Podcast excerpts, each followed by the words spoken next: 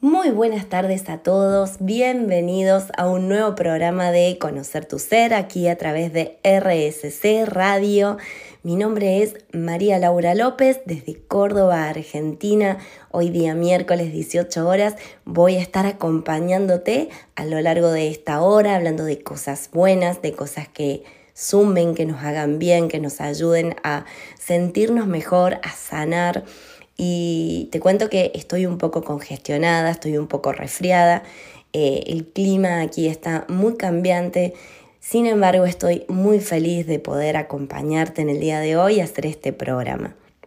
Y hoy día, cuando pensaba de, qué podemos hablar que te pueda ayudar, eh, te, cuento que la primera palabra que se me vino fue el transgeneracional. ¿Por qué? Porque es una herramienta con la cual trabajo todos los días eh, el árbol genealógico, la psicogenealogía, el transgeneracional. Son términos que quizás escuchaste nombrar y, quiero darte a conocer y, compartir mis conocimientos con vos, mi experiencia en la clínica eh, con respecto a esta herramienta y te podría decir que es una herramienta maravillosa. En mis 20 años de profesión me ha dado muchísimas satisfacciones eh, porque es una herramienta donde podemos encontrar tanta información y poder eh, ver el origen de nuestros conflictos, de patrones repetitivos, de cuestiones que nos van pasando internamente, que muchas veces eh, buscamos las respuestas, hacemos un montón de, terapias, de trabajarnos, nos responsabilizamos eh, por esto y sin embargo tiene que ver con cuestiones que están en nuestro árbol. Por lo tanto, te invito a que te quedes en el programa del día de hoy, que lo escuches para ver si te vibra, si te resuena eh, esta hermosa herramienta valiosísima por la información que nos puede eh, dar y principalmente por, porque nos ayuda a, sanar, nos ayuda a liberarnos, nos ayuda a resignificar eh, y darle otro sentido a todos estos aspectos que nos van pasando, a situaciones difíciles, patrones repetitivos, enfermedades físicas. Eh, nos permite encontrar una respuesta espiritual más que una respuesta mental. Y de todo esto te quiero hablar en el día de hoy. Por eso te, invito a que te quedes para que por lo menos conozcas y sepas un poquito más en profundidad sobre la generosidad de, esta hermosa herramienta eh, y desde ese lugar puedas elegir si querés trabajar con ella o no, pero al menos que la puedas conocer. ¿Qué es el transgeneracional? Bueno, eh, si te tengo que contar, eh, te lo voy a explicar como se los explico a, mis pacientes, a las personas que llegan y que me consultan y que quieren trabajar con esta herramienta. Bueno, ¿cómo empezamos? Y, me gusta contarles primero qué vamos a hacer y, para qué vamos a trabajar con esto. Eh, trabajar con, esta eh, técnica eh, nos ayuda a encontrar el para qué y el por qué nos está pasando tal o cual cosa y desde ese lugar poder entenderlo desde otro lugar, sanarlo, liberarlo, revertirlo, sanarnos a nosotros mismos y sanar al clan. O sea que no solamente nos estamos sanando nosotros, sino que estamos sanando a todo un sistema y a nuestra descendencia. Eh, a ver, así como heredamos eh, color de piel, color de ojos, rasgos físicos, eh, y nos parecemos a la abuela, a la tía, o cargamos el nombre de, de algún miembro de nuestra familia, también heredamos memorias de trauma. Eh, también heredamos cuestiones positivas de nuestros ancestros, pero claramente eh, nadie consulta por cuestiones eh, que nos van bien, que no, no, tenemos un conflicto. La gente que llega a trabajar con esta herramienta es para buscar respuestas sobre alguna dolencia, algún síntoma, alguna enfermedad o algo que les esté pasando que los limite y que sienten que no pueden avanzar en sus vidas. Entonces, desde ese lugar eh, vamos a trabajar con las memorias traumáticas. ¿Qué significa esto? ¿Cómo que heredamos memorias traumáticas? Bueno, esto tiene que ver con cuestiones silenciosas que se vivieron en el clan puede ser de personas que conocimos o de personas que ni siquiera hemos conocido, personas que fallecieron antes que nosotros naciéramos. ¿Por qué? Porque nosotros heredamos memorias de tercera y cuarta generación, es decir, que es la generación de nuestros abuelos y de nuestros bisabuelos, de quienes vamos a estar heredando memorias. ¿Qué cosas son las que tenemos que tener en cuenta al momento de trabajar con, esta herramienta? Secretos, secretos familiares, es decir, estos secretos que toda familia tiene y que no quieren que se revelen. Muchas veces suelen ser secretos a voces, ¿no? Hijos no reconocidos, que se, murmulla, se habla por debajo, fulanito es hijo de tal o cual, pero no de, de, su padre, del quien, de quien cree que es. Eh, algún abuso, alguna violación, alguna estafa, algún homicidio, algún asesinato, algún suicidio, muertes drásticas, injustificadas de niños, muertes, no estoy hablando de muertes naturales y lógicas de la vida, estoy hablando de muertes que son trágicas en accidentes de gente joven, de niños, eh, que quedan muertes, eh, duelos bloqueados, que no se elaboran esos duelos porque son muy dolorosos, entonces no se habla del muerto, hay cosas que no se quieren decir, eh, hijos no reconocidos, eh, familias paralelas, amores que quedaron pendientes, amantes que quedaron dando vueltas. Bueno, todos estos secretos que están en la familia van acompañados de, vergüenzas, de lo no dicho, de lo que quiero ocultar. Pero todo eso queda eh, encapsulado dentro de la persona. Imagínense que todas estas emociones, que son una energía, que están en movimiento, quedan totalmente encapsuladas en un secreto, en algo muy profundo. Son dolores y emociones que no se pudieron gestionar. Y esos dolores, esos duelos bloqueados, estas vergüenzas, estas culpas, eh, estos enojos, em, todos estos aspectos van a ser traspasados en generaciones posteriores cuando no se pudieron gestionar y fueron aspectos muy complicados. No estamos hablando de enojos menores, no estamos hablando de, de, vergüenzas pequeñas, estamos hablando de grandes conflictos que fueron callados. Imaginemos ¿no? que en épocas de nuestros abuelos y de nuestros bisabuelos no había lugar al poder conversar. Hoy día somos unos afortunados en esta época en la cual vivimos, donde podemos hablar, donde podemos expresar, donde cada vez se le da más importancia a, la parte emocional, a la gestión de emociones, a la inteligencia emocional. Pero en aquel momento, por cuestiones culturales, por cuestiones eh, políticas, eh, por eh, distintos aspectos, por represiones de distintas tintes y, formas, no había lugar a, poder conversar, había que acatar, se acataban y, eh, es muy, muy impensado en hoy día eh, escuchar un relato de una bisabuela que tuvo ocho hijos y que tres hijos se le murieron en el parto y que uno se murió asfixiado y que otro se fue a la guerra y murió y, se cuenta con una liviandad, eh, pero pongámonos en el lugar de ese ser, de esa mujer que vivió semejantes pérdidas y semejantes dolores. Si en una generación actual se viviera por situaciones así,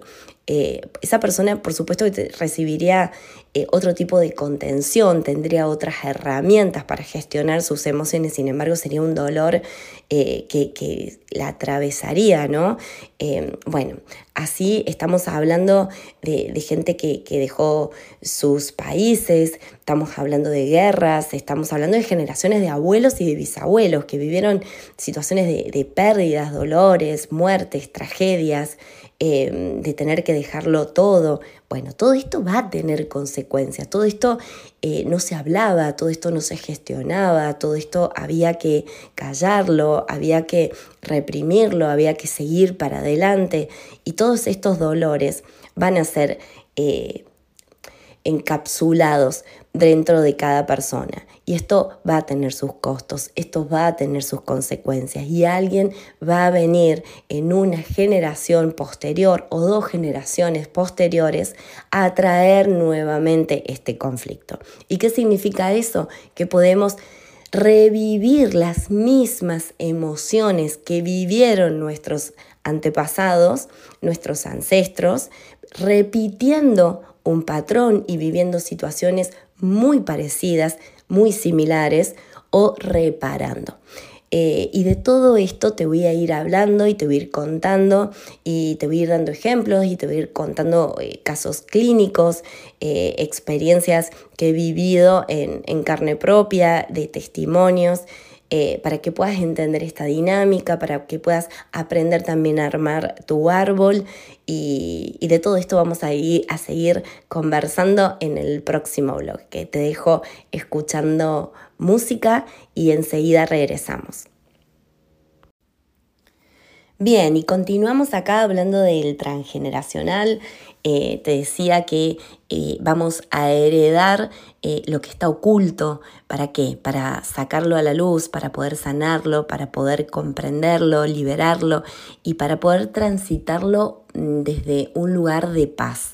Cuando hacemos el análisis del árbol vamos a comprender de dónde venimos y para qué hemos heredado esto que nos está pasando, este síntoma, este patrón, eh, lo que siento, eh, para poder vivirlo con paz, eh, para poder darle otro sentido a lo que estamos viviendo. Esto nos va a ayudar a encontrar una respuesta más que mental, te diría espiritual. Nos ayuda a entender el por qué y el para qué y, para poder sanarlo. Acá no es buscar culpables ni responsables, simplemente es para poder sanar y liberar todo eso que está atrapado dentro de un sistema del cual somos parte. Imagínate eh, simbólicamente cuando hablamos de un árbol genealógico, imagínate un árbol, ¿no? Nosotros vemos la copa del árbol, vemos el tronco, pero las raíces...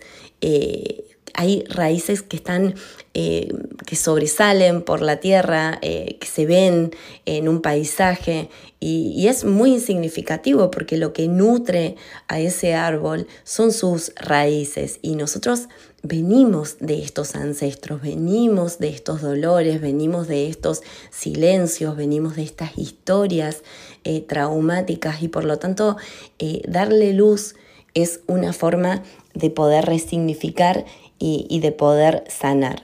Em, como te decía, nosotros vivimos en un momento de comunicación donde nos permitimos expresar y gestionar nuestras emociones, pero nuestros abuelos, nuestros bisabuelos, sin ir tan lejos, nuestros padres, no tuvieron esa posibilidad de, de, expresar por la época, por la cultura, por el país, por presiones, Em, son generaciones donde no expresaban y vivían en silencio y todo lo que se vivía en silencio eh, tiene un precio, tiene un costo.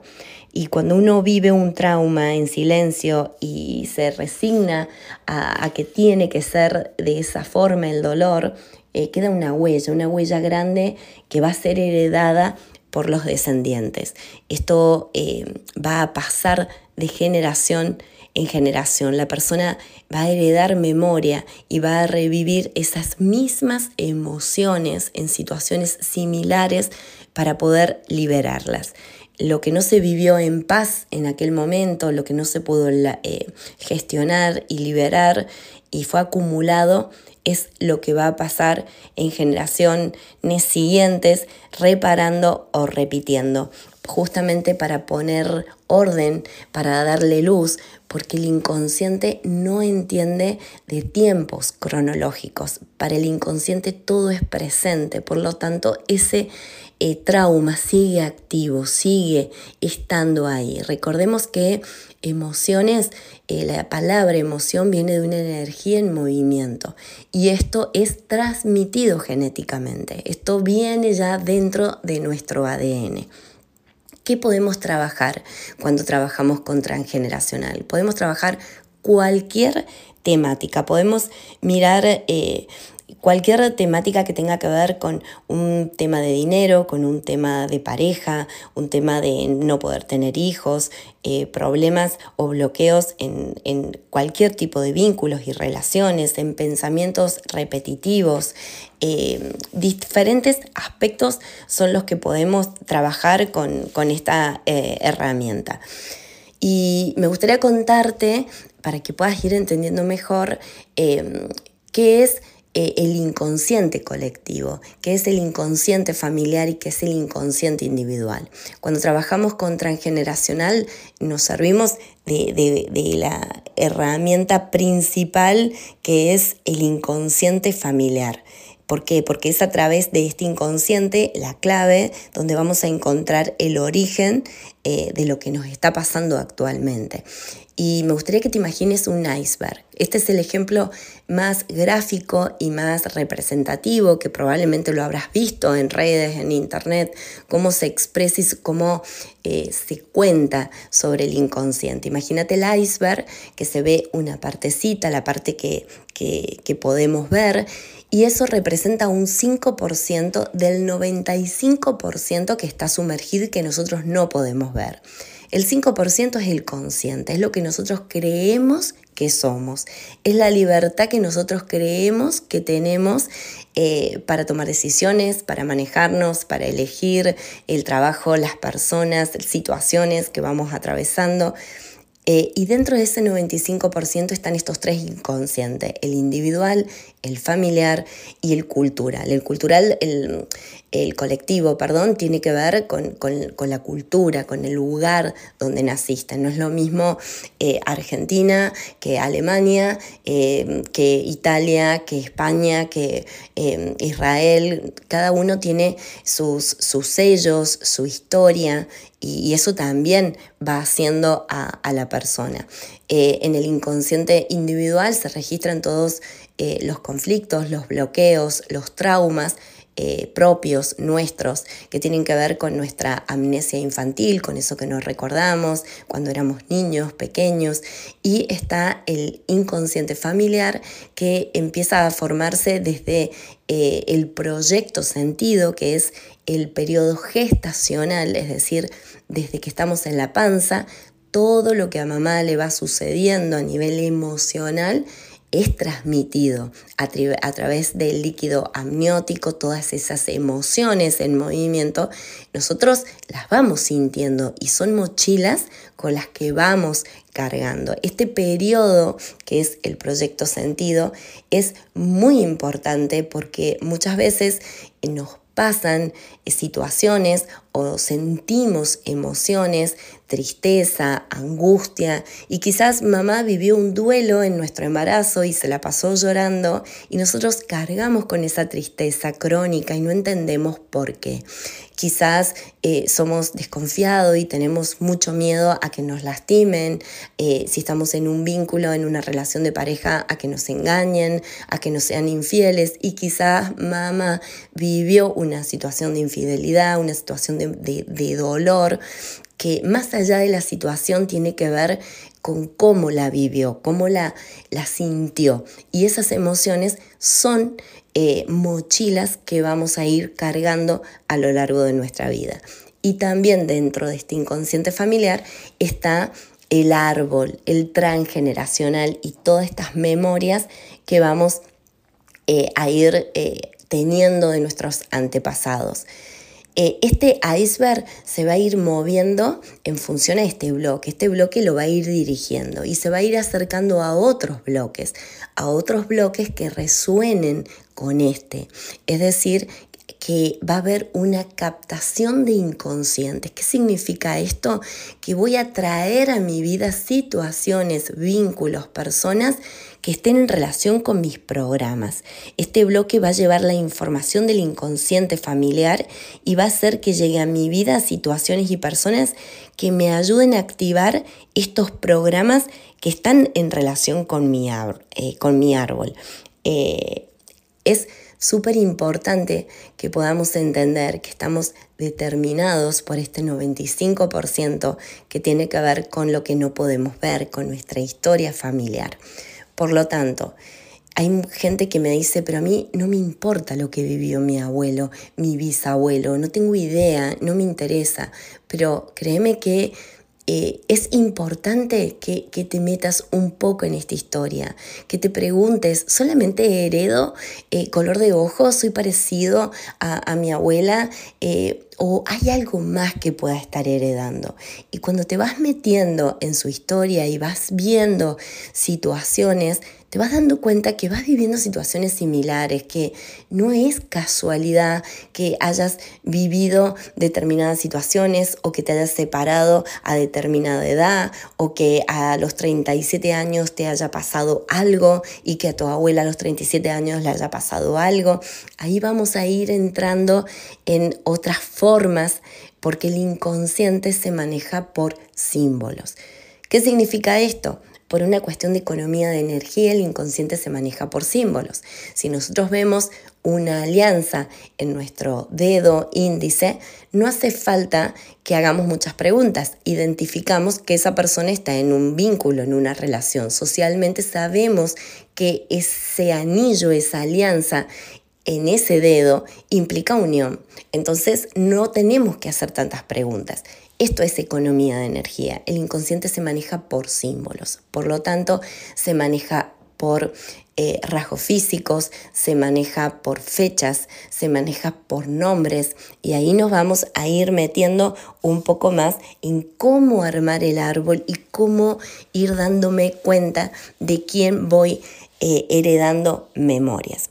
Eh, te dejo escuchando eh, buena música y seguimos charlando en un ratito, ya volvemos, estamos en Conocer tu Ser aquí en RSC Radio y seguimos en un ratito conversando sobre más de transgeneracional. Bien, y continuamos acá con este tema del transgeneracional y te decía que las vivencias de nuestros antepasados determinan nuestras circunstancias y es muy importante conocer la historia, la historia de esas personas con quienes estamos en relación, que ya te voy a contar cómo puedes saber con quién estás en relación. Y vos me podés decir, pero historia de personas que ni siquiera vi una foto de ellos, que ni siquiera conozco. Sí, es importante, ¿por qué? Porque acordate que el método transgeneracional se rige del inconsciente familiar y es ahí donde está la clave y el origen de lo que estás viviendo, de lo que querés sanar, de lo que querés trabajar. Esto es un capricho de la naturaleza de que tengamos que traer toda esta información. No, no es un capricho. Esto es una cuestión de adaptación, de supervivencia y de evolución. Eh, ¿Por qué? Porque al inconsciente no le importa que vos seas feliz. Al inconsciente solo le interesa que puedas sobrevivir, que puedas adaptarte y que puedas evolucionar. Por lo tanto, todo lo que vas a vivir es para preservarte, ¿sí? El inconsciente es atemporal, es decir, que de la manera en que se vivió una situación en el pasado ya sea hace mil años, 80 años, 100 años, eh, para el inconsciente sigue siendo hoy. No hay un registro de, tiempo. No entiende que las circunstancias puedan haber cambiado, que hay tecnología, que hay otros aspectos que, no, no va a suceder nada malo. Para el inconsciente eh, hay una cuestión de peligro. Entonces, eh, esto no tiene que ver con tiempos cronológicos ni con deseos ni con necesidades conscientes, sino con una cuestión de supervivencia. La terapia transgeneracional interpreta el trastorno eh, como la solución del organismo frente a una amenaza y se adentra en la memoria inconsciente del individuo, de la familia, con el fin de poder encontrar su origen, su procedencia, de dónde viene todo esto. Como te decía, antes no era extraño que una mujer pasara por 11 partos, 5 abortos o la muerte de, tres niños o que muriera al nacer eh, esa mamá. Y resultaba tan habitual que se hablaba de ello con tanta naturalidad, eh, de una manera muy banal, vivencias realmente muy dramáticas, ¿no? Eh, relatos como si mi bisabuela era la menor de tres hermanas o hermanos, y aunque solo recuerda seis o siete porque los demás murieron, realmente era escalofriante. sobre todo el tono neutro con que suena, similar al de una conversación de, pasillo, eh, sea como fuera, el sufrimiento emocional no solo no desaparece, sino que se hereda y el inconsciente responde con la solución que anule ese dolor frente al riesgo de perder un hijo y sufrir eh, o mejor evitar un embarazo. Y acá vamos a entrar en cómo podemos repetir y reparar. Eh, por ejemplo, al final te voy a dejar eh, cómo armar el árbol y cómo detectar de quién sos doble, pero te quiero dar ejemplos. Si yo tuve una abuela que fue casada, eh, jovencita, con 15 años, un matrimonio arreglado, y tuvo muchísimos hijos porque tenía que tener hijos, pero no era su deseo, no era la persona que, quería, no estaba enamorada y se adaptó y con el tiempo eh, recibió maltratos o, no recibió maltratos, simplemente eh, se sentía infeliz, pero por otro lado no tenía los medios económicos para poder salir adelante. En una generación posterior, dos generaciones o tres generaciones posteriores, va a venir alguien a reparar esto. ¿Cómo es una forma de reparar este conflicto? Bueno, puede venir una, una nieta, una bisnieta, siendo una mujer autosuficiente, una mujer que conscientemente quiera tener una relación, pero no le gusten tanto las formalidades hasta determinada edad que empieza a plantearse de que sí, me gustaría una familia, me gustaría, pero nunca fui muy amante de los hijos, no quiero tener muchos hijos, pero tengo 40, 45 años y de repente me dan ganas. Eh, pero me cuesta tener pareja o busco hombres infieles o busco hombres casados o busco hombres que están en un compromiso porque le huyo a las formalidades. Esto sería una forma de reparar. Conscientemente puedo querer tener una pareja, pero inconscientemente tengo la memoria de esta bisabuela, de haber vivido una situación de sometimiento, de haber tenido muchísimos hijos y no haber podido ser ella, de no haber podido elegir y de no haber tenido los medios económicos para poder separarse, por ejemplo. Entonces alguien va a venir a ser una persona independiente que tiene los medios económicos, que conscientemente quiere tener pareja, pero siempre repite con patrones y no encaja y no encuentra a esa persona. ¿Por qué? Porque tener pareja implica tener una formalidad y tener una formalidad implica hijos y tener hijos es sinónimo de esclavizarte y hay un registro de sufrimiento. Por ende, mi inconsciente me trata de sacar de ese lugar. Vamos a otro ejemplo. Si yo eh, también puedo repetir, ojo, ahí yo te conté la cuestión de, de, reparación, pero puedo repetir, puedo repetir el mismo patrón. Si estoy en relación con esta abuela, puedo repetir de, estar en pareja, no, no, estar muy enamorada y tener hijos porque tengo que tener hijos y querer separarme con el tiempo y no poder porque siento que dependo de esa persona económicamente y tengo un, un matrimonio infeliz y quiero salir y no puedo salir y me siento atrapada en esa dinámica. Bueno, esto es una repetición de un conflicto. Vuelvo a revivir las mismas emociones que vivió esa bisabuela. Vamos a otro ejemplo. Tengo em, un, abuelo que eh, fue muy exitoso económicamente, que tuvo un negocio, que em, generó muchísimo dinero y de repente una quiebra económica, perdió todo por asuntos legales y yo vengo a repetir su conflicto. ¿Cómo lo puedo repetir? Puedo repetirlo de, la misma manera. Soy una persona que me va muy bien económicamente, que tengo dinero, soy exitoso en lo que hago, pero en determinado momento de mi vida eh, quiebro, tengo una estafa o problemas judiciales y vuelvo a repetir la misma situación que vivió este eh, abuelo o bisabuelo o con quien esté en relación. O puedo reparar. ¿Cómo sería una forma de reparar? Eh, puede que tenga ganas de tener un negocio y quiera ser exitoso y quiera tener dinero, pero prefiero trabajar en relación de dependencia, tengo mi sueldo fijo todos los meses y quisiera crecer, quiero salir de ahí, pero no puedo, me quedo ahí. ¿Por qué? Porque para mi inconsciente hay un registro muy fuerte de pérdida. Entonces es, mi inconsciente me dice, mira, quédate acá, eh, gana esto, pero acá no me importa que vos seas feliz, me importa que puedas sobrevivir. Entonces hay una memoria de estafa, de problemas judiciales. Entonces quédate con esto.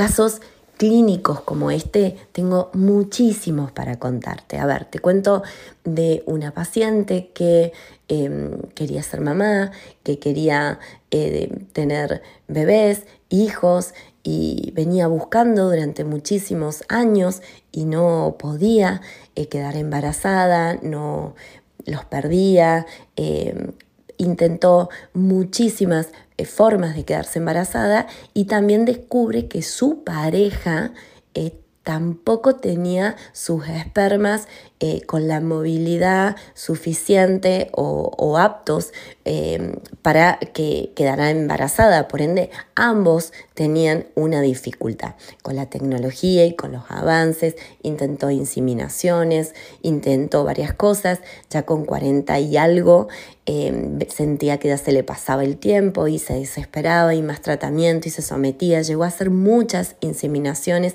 y los perdía. Trabajamos con su árbol, con sus memorias.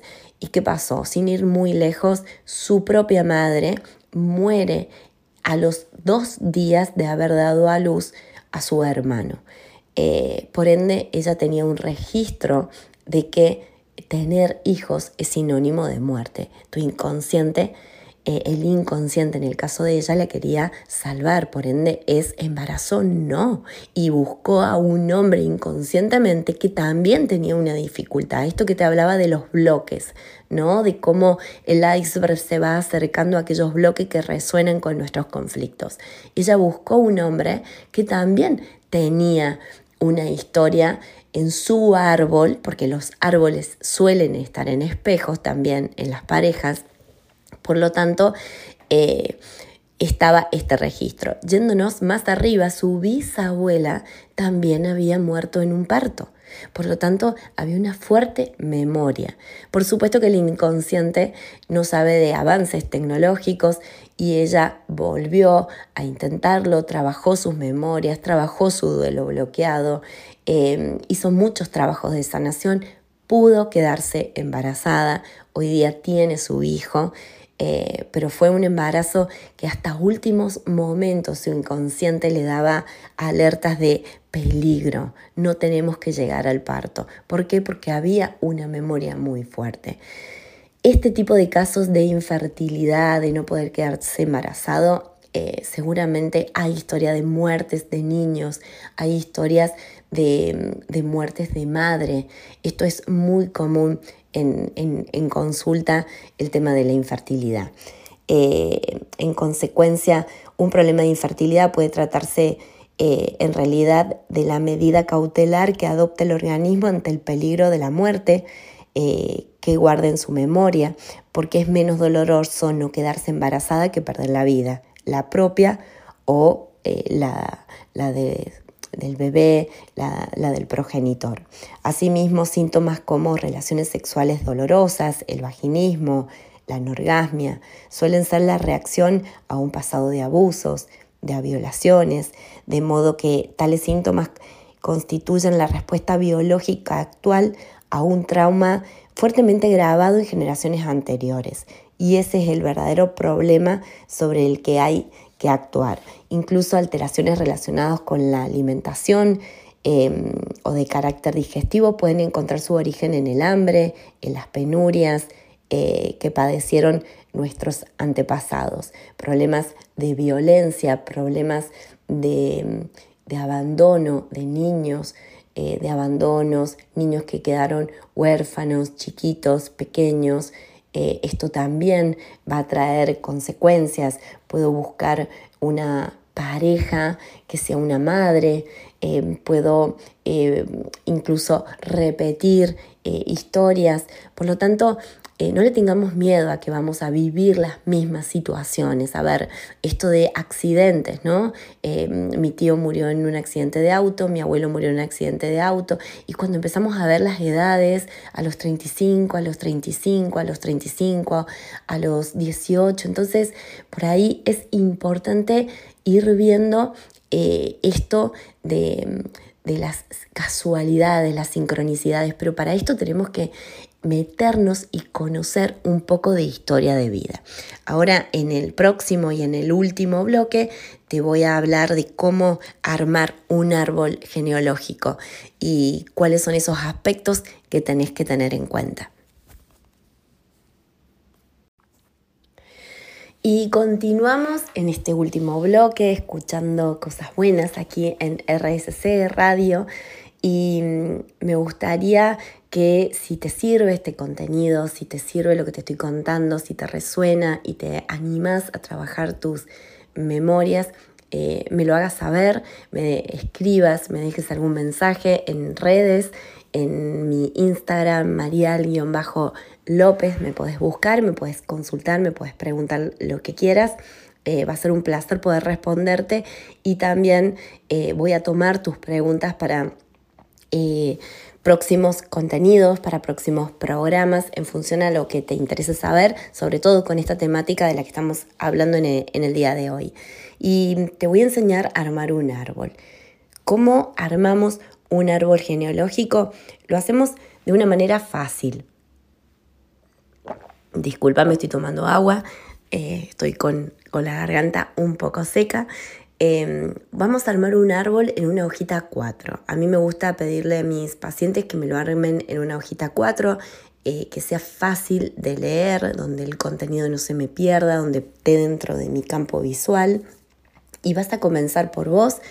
Eh, si sos hombre, vas a graficarte con un triángulo. Si sos mujer, un círculo. A la izquierda vas a hacer la línea paterna, a la derecha la línea materna. Vas a empezar por vos, por tus hermanos, vas a incluir los no nacidos, los abortos naturales y los provocados también, porque esto altera el número de hija o hijo que sos. Quizás crees que sos el número uno, sos el primero y en realidad puede haber habido una muerte, un, un aborto previo a vos y esto altera el orden. Acuérdate que el inconsciente se maneja por símbolos y vamos a buscar en el árbol los, em, las personas que estén en tu línea, es decir, los hijos número uno, los hijos número dos, eh, para buscar afinidades, para buscar lealtades, para buscar memorias. Por, lo tanto, es importante que incluyamos los no nacidos, abortos, pérdidas en el árbol. Eh, vamos a empezar por eh, mamá, papá, nombre completo, fecha de nacimiento, día, mes, año, fecha de fallecimiento. Si no están, eh, si arrancamos por línea paterna, lo mismo hacemos con todos los hermanos de papá, con los padres de papá, es decir, con los abuelos, nombre completo, fecha de nacimiento, fecha de fallecimiento de hermanos, de eh, abuelos, de hermanos de abuelos, de bisabuelos y hasta donde podamos llegar con, información de, árbol. Eh, es importante que puedas hacer eh, el árbol de, de esta manera. ¿Qué vamos a buscar? Vamos a buscar dobles. ¿Quiénes son nuestros dobles? Son las personas de las cuales nosotros vamos a heredar las memorias traumáticas de las que te hablé. ¿Cómo nos damos cuenta que es un doble? Vamos a buscar a personas que carguen con nuestro nombre. Es decir, si yo me llamo Catalina, quizás crea que no hay nadie que se llame Catalina en el árbol. Y quizás me encuentro con que una hermana de mi abuela se llamaba Catalina y no lo sabía. O eh, mi bisabuela se llamaba Catalina o una hermana de mi bisabuela se llamaba Catalina. Bien, el inconsciente sí lo sabe y si cargas con ese nombre no es casualidad, es una sincronicidad. Por lo tanto, eso es un dato. Esa persona va a estar en relación con vos porque carga tu nombre. Vos cargas con el nombre de esa persona. Y de esa persona vamos a involucrarnos más, vamos a buscar qué pasó con esa persona, qué fue de la vida, en función a lo que yo quiera trabajar. No sobre cualquier tema. Si yo quiero trabajar un tema económico, bueno, quiero saber cómo fue la vida económica de esa persona. Si yo quiero trabajar un tema de pareja, quiero saber qué pasó con esa persona. ¿Tuvo pareja? Eh, ¿Vivió algún desamor? ¿Alguien la dejó? ¿Alguien la abandonó? Eh, ¿Quedó viuda? Eh, ¿Murió? ¿Qué, ¿Qué sucedió? De esa persona me voy a involucrar. Si voy a trabajar un tema de infertilidad, bueno, a ver, ¿qué pasó con esa Catalina? ¿Qué pasó con esa persona con la cual yo estoy en relación? Por lo tanto, nombres es importante tenerlo en cuenta para saber con quién estoy eh, en relación y también las fechas. También es importante tener en cuenta las fechas, fechas de nacimiento. Tu fecha de nacimiento, a tu fecha de nacimiento le vas a sumar 10 días o 7 días. Hay personas que trabajan con 7 días, hay personas que trabajan con 10. Yo trabajo generalmente con 7 días. Es decir, tu fecha de nacimiento le vas a sumar 7 días y le vas a restar 7 días.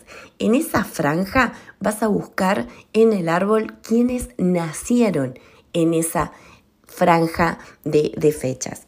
Si hay una tía, una abuela que es de septiembre y yo soy de septiembre, estoy en relación si está dentro de esa línea de días, estoy en relación con esa abuela. También tomamos la fecha de concepción, es decir, que si yo nací el 13 de septiembre, fui gestada el 13 de diciembre. Se toma el mismo día, tres meses eh, de gestación, ¿sí? Por lo tanto, si nací en septiembre, fui gestada en el mes 12. Entonces voy a buscar también 7 días hacia adelante, 7 días hacia atrás. En esa franja voy a buscar mis dobles por fecha de nacimiento y por fecha de gestación.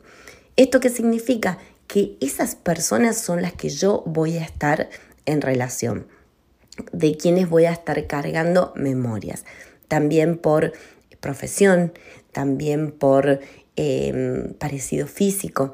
Y bueno, y hay otras formas que esto ya es mucho más complejo porque tendríamos que hacer un análisis eh, completo de árbol y es muy difícil porque aquí tenemos que buscar eh, heredero universal, tenemos que buscar línea maestra, tenemos que buscar yacentes, tenemos que buscar gemelo simbólico. Es mucho lo que el árbol nos da en información. Simplemente te dejo esto para que puedas identificar quiénes son tus dobles, al menos, ¿sí? Que puedas darte cuenta con quién estás en relación por nombre, por fecha de nacimiento, por fecha de concepción, incluso por fecha de, de fallecimiento. Si vos naciste el mismo día que alguien falleció, Bien, estás cargando con la memoria de ese fallecido. Sos un yacente, que significa que cargas con esa memoria. Y el síntoma, el síndrome del yacente, tiene sintomatología que el doctor Salomón Selam es quien habla del síndrome del yacente. Puedes googlear y puedes buscar para poder identificar si tenés eh, síntomas de yacente. Si sos un hijo de sustitución, es decir, si yo nací después de la muerte de un hermano o hubo un aborto y después nací yo, soy un hijo de sustitución. Eso también va a tener consecuencias, porque para mi inconsciente no fui deseado, por más que mis padres me hayan amado, me hayan querido, es una forma de que vine a reemplazar a un muerto. Si eh, mi padre me quiso un varón y de repente fui mujer, esto también va a tener consecuencias en, en cada uno.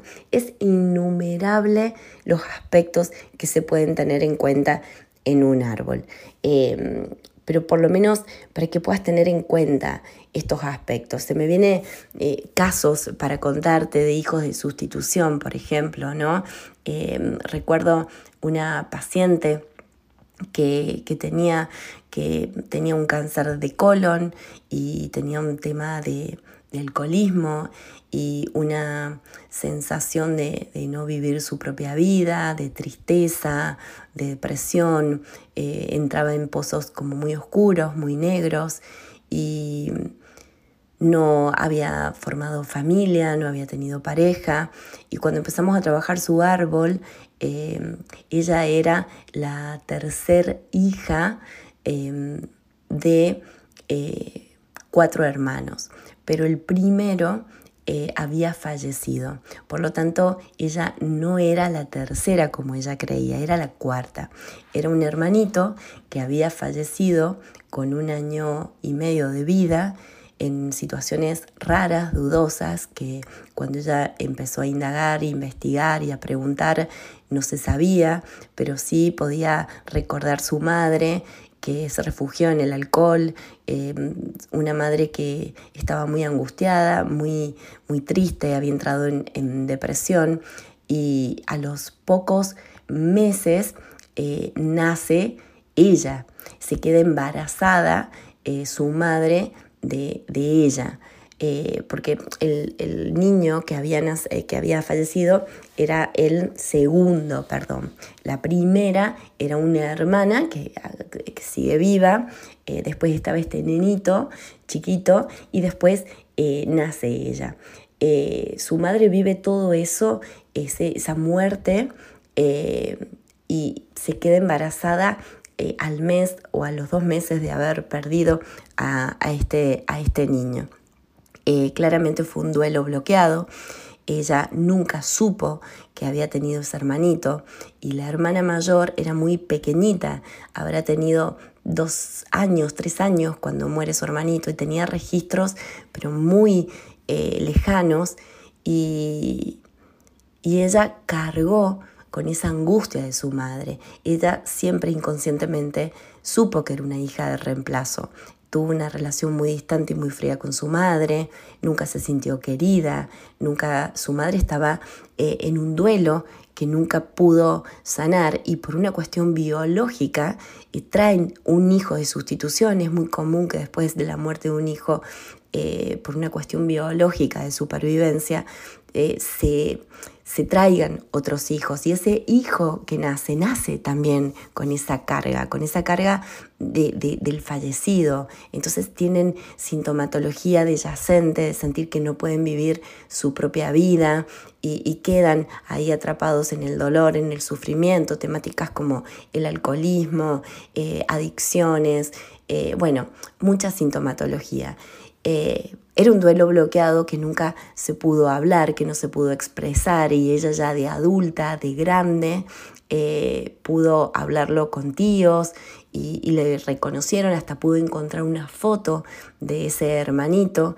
Eh, ella tenía un aspecto muy masculino en su forma de, de, hablar, en su forma de ver la vida, su corte de pelo y inconscientemente eh, sus padres la deseaban varón, deseaban que fuera ese hijo, que volviera ese niño, pero ese niño jamás iba a volver. Y nació otra persona que seguramente sus padres la amaron, la quisieron muchísimo, pero estaban tan cargados en ese duelo, en ese silencio, que nunca lo pudieron hablar a nivel familia, nunca lo pudieron expresar que ella inconscientemente cargó con ese duelo. Intentó ser ese eh, varón, intentó ser eh, esa, esa, hija bastón, esa hija que, que acompañó a sus padres hasta su lecho de muerte por una culpa de supervivencia. Todo esto a nivel inconsciente. Ella no pudo hacer su vida. Inconscientemente eh, había un, un conflicto de inexistencia. Ella sentía que no debería haber nacido, entonces tenía conductas autodestructivas y tenía que ver con sentirse un reemplazo. Esto pudo hacerlo consciente trabajando su cáncer de colon y ahí saltaron un montón de aspectos que no estaban en la temática puntual de la que queríamos trabajar. Por supuesto que su cáncer de colon fue una consecuencia de, vida, ¿no?